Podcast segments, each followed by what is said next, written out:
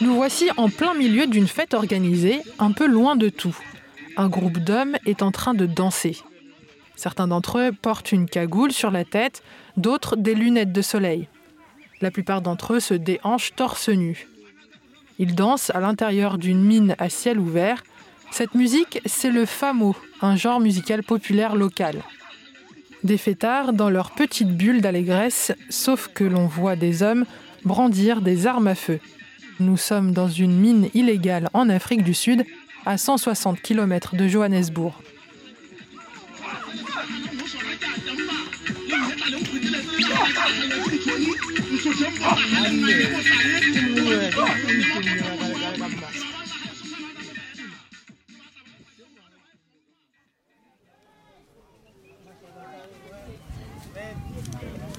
À des centaines de kilomètres de cette fête, de l'autre côté d'une des frontières du pays, se trouve le Lesotho.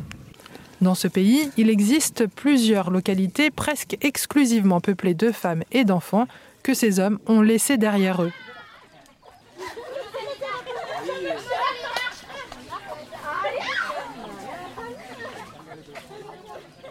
Presque tous sont partis travailler dans des mines clandestines en Afrique du Sud, dans des conditions très dangereuses. L'Afrique du Sud est un pays beaucoup plus riche qui enclave le Lesotho et qui regorge de minerais dans son sous-sol. Cet endroit sans hommes au Lesotho s'appelle le district de Tabatseka. Ici, certaines maisons sont faites de roches, certaines sont recouvertes de tôle. Mais il y a des maisons qui semblent plus modernes, construites avec de meilleurs matériaux. Ces maisons appartiennent aux Samasama, c'est ainsi qu'on appelle les mineurs clandestins. Ces mêmes mineurs illégaux qui agitaient leurs armes en l'air. Parfois, ils sont organisés en gangs et sont directement payés en nature avec des armes au lieu d'un salaire. Plus mec que ça, tu meurs.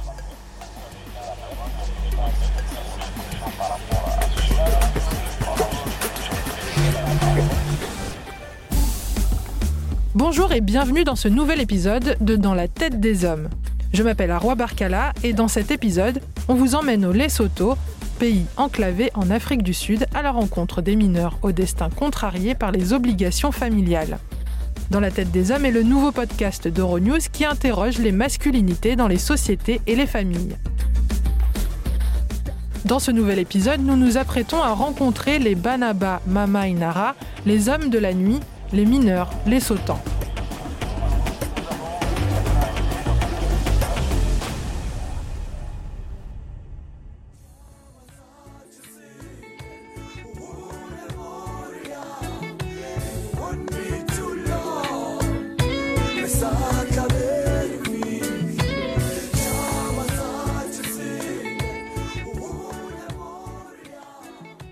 Nous tenterons de comprendre ce que l'injonction à être le chef de famille implique, ainsi que les solutions pouvant être apportées pour soulager la pression économique.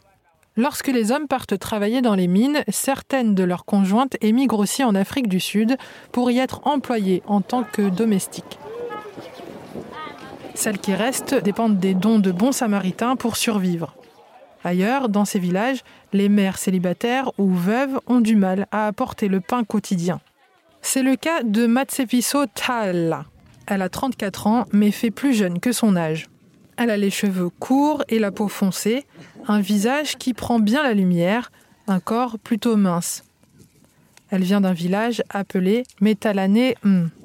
Son mari, Tapelo Mafuta Talla, a commencé à travailler dans une mine de diamants illégale en 2012. Mon mari partait travailler et je savais qu'il me donnerait quelque chose à la fin du mois ou même avant la fin du mois. Je voulais être comme tout le monde et avoir de quoi subvenir à mes besoins. À cette époque, il arrivait qu'il passe plus d'un an loin de chez lui et jusqu'à six mois par an sous terre, vendant de la nourriture et des marchandises à des mineurs illégaux. Quel que soit votre travail clandestin, vous êtes et resterez un sama-sama. Matsepiso Taala l'attendait jour après jour comme dans l'Odyssée où Pénélope attendait le retour d'Ulysse. Presque cinq ans se sont écoulés à ce rythme. Comme il venait d'avoir un deuxième bébé en 2017, le couple était en train de rénover leur maison.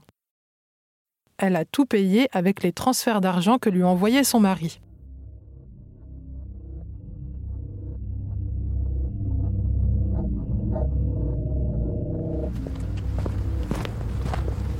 Et puis un jour, le 4 décembre 2017, alors qu'elle louait une petite maison à Maputo, une petite ville au nord du Lesotho, elle vit arriver un ami proche de son mari. Je me souviens que j'allaitais mon nourrisson quand il est arrivé. M'appelait-il au loin. Senki est le surnom d'enfance de Matsepiso. Ça l'intriguait qu'il l'appelle ainsi. Je lui ai dit oui. Il était sous. Il boit beaucoup. Et il m'a dit T'es au courant qu'ils ont tiré sur Mafuta? Ils l'ont tué.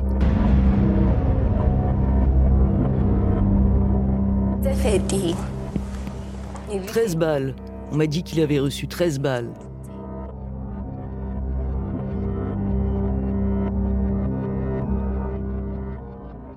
Aujourd'hui, Matsepiso vit dans une maison de 10 pièces avec ses deux enfants. Une maison qui est faite de briques et de tuiles d'argile, de matériaux de construction de première qualité. Mais son mari n'est plus là, avec elle et ses enfants. Mon mari était sous pression en travaillant pour sa famille. Il est mort pour sa famille. Pascalina, notre reporter sur le terrain, explique comment ces hommes survivent difficilement à ce travail meurtrier. Ces hommes subissent beaucoup de pression et le travail est très dangereux. Ils meurent souvent avant de pouvoir rentrer chez eux. C'est très courant ici. En 2016, un village de ce district appelé Liseleng a perdu neuf de ses hommes en une seule fois.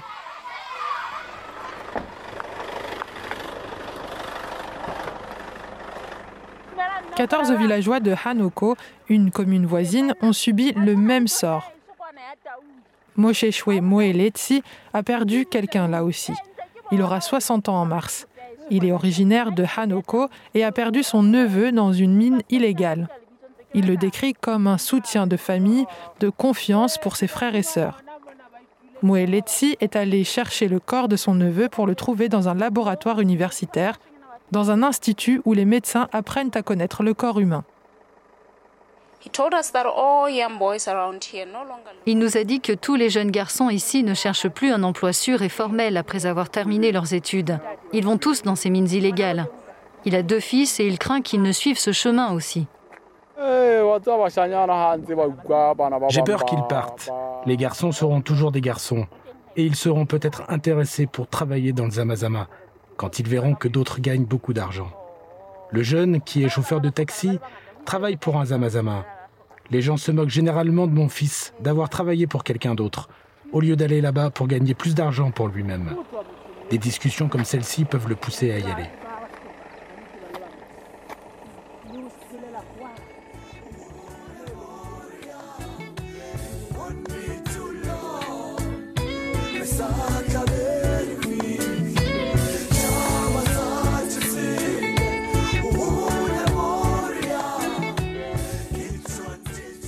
Pascalina, notre reporter au Lesotho, est fille de mineur.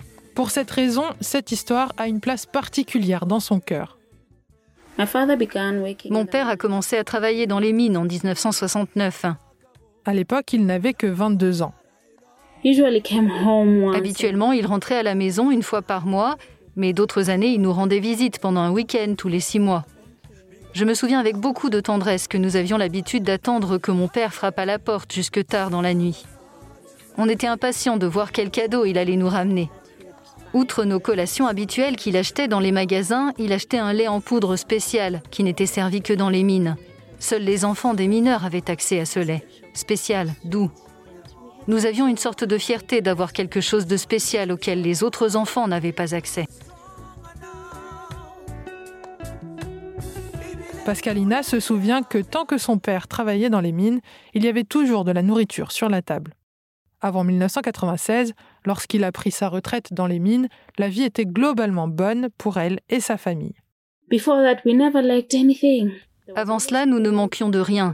Il y avait toujours de quoi manger à notre faim, de l'argent pour les frais de scolarité, les soins médicaux, les vêtements et d'autres choses nécessaires à la vie familiale.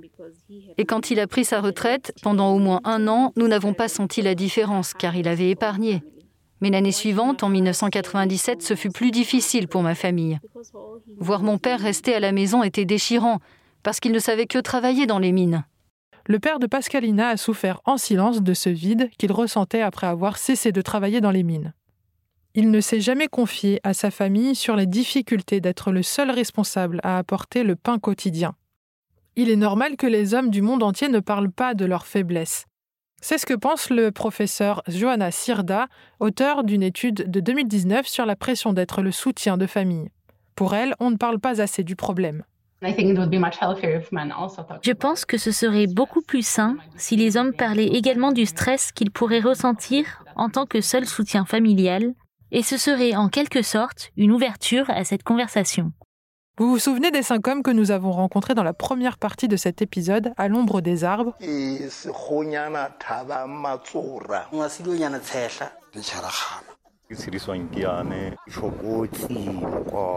Leur chef, Taba Matsora, organise désormais des groupes de soutien pour les mineurs après leur retraite. Bien qu'ils soient des hommes grands et forts, ils accomplissent l'un des travaux les plus difficiles. Les mineurs sont quotidiennement confrontés à la violence. Vivant en milieu fermé, avec des dizaines d'hommes pendant des mois, ils souffrent des coups de pression psychologique, mais aussi de harcèlement et de violences sexuelles. Mais ce qui se passe dans les mines reste dans les mines. La plupart des anciens mineurs ne se sentent pas à l'aise pour partager ce genre d'expérience, ni leur sentiment de honte ou la conviction que ce qu'ils ont dû endurer les rende moins hommes qu'ils ne le sont. Voici ce qu'en dit Tabaun Matsura. On pense qu'il y a des sujets qui ne devraient pas faire l'objet de discussion, parce qu'à dire vrai, personne ne devrait les subir. S'ils reviennent ou refusent de travailler dans les mines, leur famille les rejette. Ne pas être capable de subvenir aux besoins de la famille, c'est être un moins que rien. Si l'argent vient à manquer, quel genre d'homme êtes-vous? Sans cette capacité de générer des revenus, Tabaum dit que les hommes se transforment en garçons de troupeau dans leur famille. Ils sont une charge, complètement émasculés aux yeux de leurs femmes. Certains mineurs ont été littéralement infantilisés par leurs femmes. Elles en font ce qu'elles veulent. D'un autre côté, vous trouverez beaucoup de cas où la femme a fini par s'en aller et s'installer avec d'autres mineurs, qui eux sont en activité.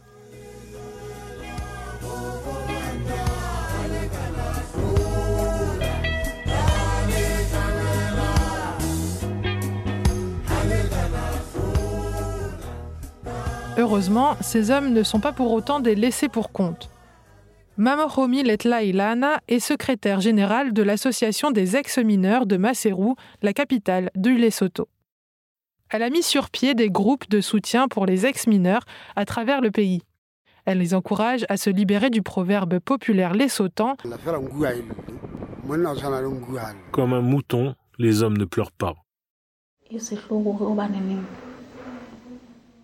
Quel proverbe cruel que de dire comme un mouton, l'homme ne pleure pas. Cela me fait mal parce que dans la plupart des cas, les hommes ne partagent pas leur peine. Dans la plupart des cas, les hommes ne diront rien, même s'ils sont blessés. Cela les prive de la possibilité d'être aidés en cas de besoin. Pour elle, la solution viendra de cette fraternité qu'ils se construisent en tant que mineurs. La plus grande aide qu'ils puissent recevoir, c'est de se rendre dans leur communauté et de s'adresser à elles lors de rassemblements publics. Nous avons aidé les hommes en formant uniquement des groupes de soutien d'hommes pour leur donner un espace sûr pour partager leurs problèmes et voir comment ils peuvent les surmonter. cela m'a beaucoup aidé. Et s'ils rencontrent des problèmes dans la famille, ils les partageront lors des séances de groupes de soutien.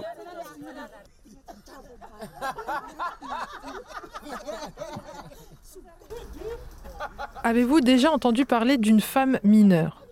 En fait, c'est une industrie avec 85% d'hommes, ce qui conduit à des problèmes évidents de masculinité toxique, surtout dans ce secteur traditionnellement destiné et dominé par les hommes.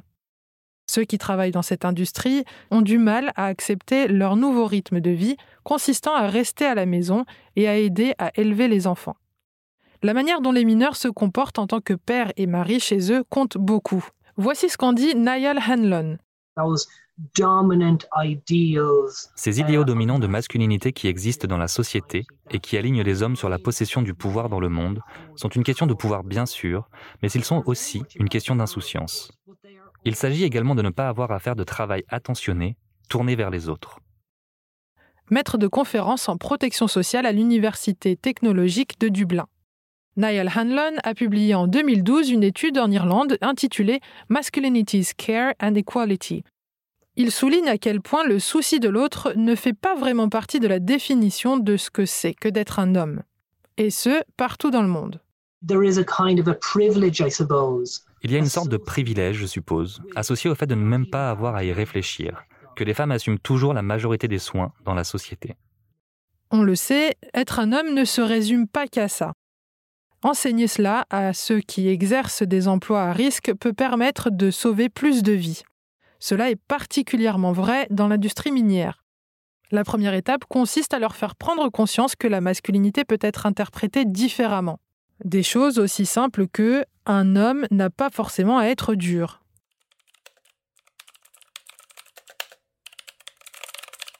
Dean Laplonge est spécialiste des dynamiques de genre dans les secteurs à dominante masculine. Voici ce qu'il écrit. Les recherches ont démontré un lien direct entre les pratiques de la masculinité et de la sécurité. Les hommes apprennent à se comporter de manière à ne pas être en sécurité. Ils sont encouragés à faire des choses censées les rendre forts et invincibles au péril de leur vie. C'est ainsi que les hommes se révèlent être de vrais hommes selon ces mêmes codes. L'industrie minière peut donc améliorer encore son bilan en matière de sécurité en entraînant des changements dans la manière dont ses employés masculins pensent et vivent leur genre. Pour ce qui est du Lesotho, les problématiques de masculinité se posent enfin grâce à des groupes de soutien qui apprennent aux mineurs à parler de leurs expériences.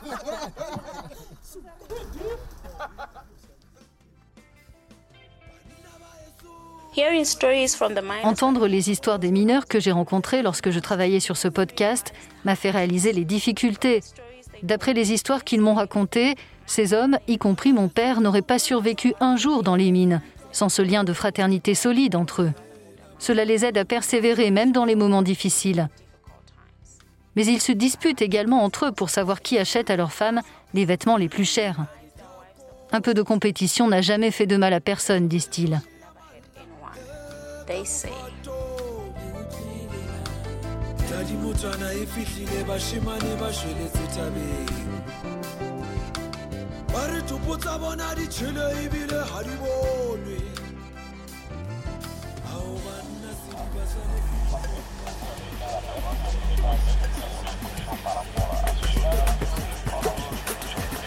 Thank you. C'est la fin de cet épisode de Dans la tête des hommes. Merci de l'avoir suivi. Dans le prochain épisode, nous irons plus loin avec deux invités pour mettre en perspective les masculinités en Europe et en Afrique. Si ce n'est pas déjà fait, vous pouvez écouter nos épisodes précédents sur les Abatanga Mucho qui luttent contre les violences conjugales au Burundi et sur les origines de l'homophobie au Sénégal. Cet épisode a été rythmé des chansons de Selimo Tabané. Vous pouvez le retrouver sur selimotabané.org et vous pouvez le suivre sur Facebook, Instagram et YouTube à Selimo Tabané. Pour plus de détails, rendez-vous dans la description. Un grand merci à notre guide reporter Pascalina Kabi au Lesotho. Lilo Montalto Monella, Marta Rodriguez Martinez, Naira Davlachian et moi-même avons produit ce podcast à Lyon avec Laurie Martinez à Paris, en France, et Clitzia Sala à Londres, au Royaume-Uni. Le design a été produit par Studio Ocenta. Le thème musical est de Gabriel Dalmasso. Un remerciement à notre chargée de production Natalia Osner pour les musiques qui ont ponctué cet épisode. Rédacteur en chef Yassir Khan, pour plus d'informations, rendez-vous sur euronews.com slash dans la tête des hommes. Suivez-nous sur Twitter at euronews underscore fr et euronews underscore French sur Instagram. Vous pouvez écouter ce podcast sur Castbox, Spotify, Apple Podcast et sur toutes vos applications préférées. N'oubliez pas de mettre 5 étoiles et faites-nous part de vos commentaires. Vous pouvez nous faire part de votre expérience et de votre vision de ce que c'est être un homme aujourd'hui en utilisant le hashtag dans la tête des hommes. Ce podcast est disponible en anglais, ça s'appelle Cry Like a Boy.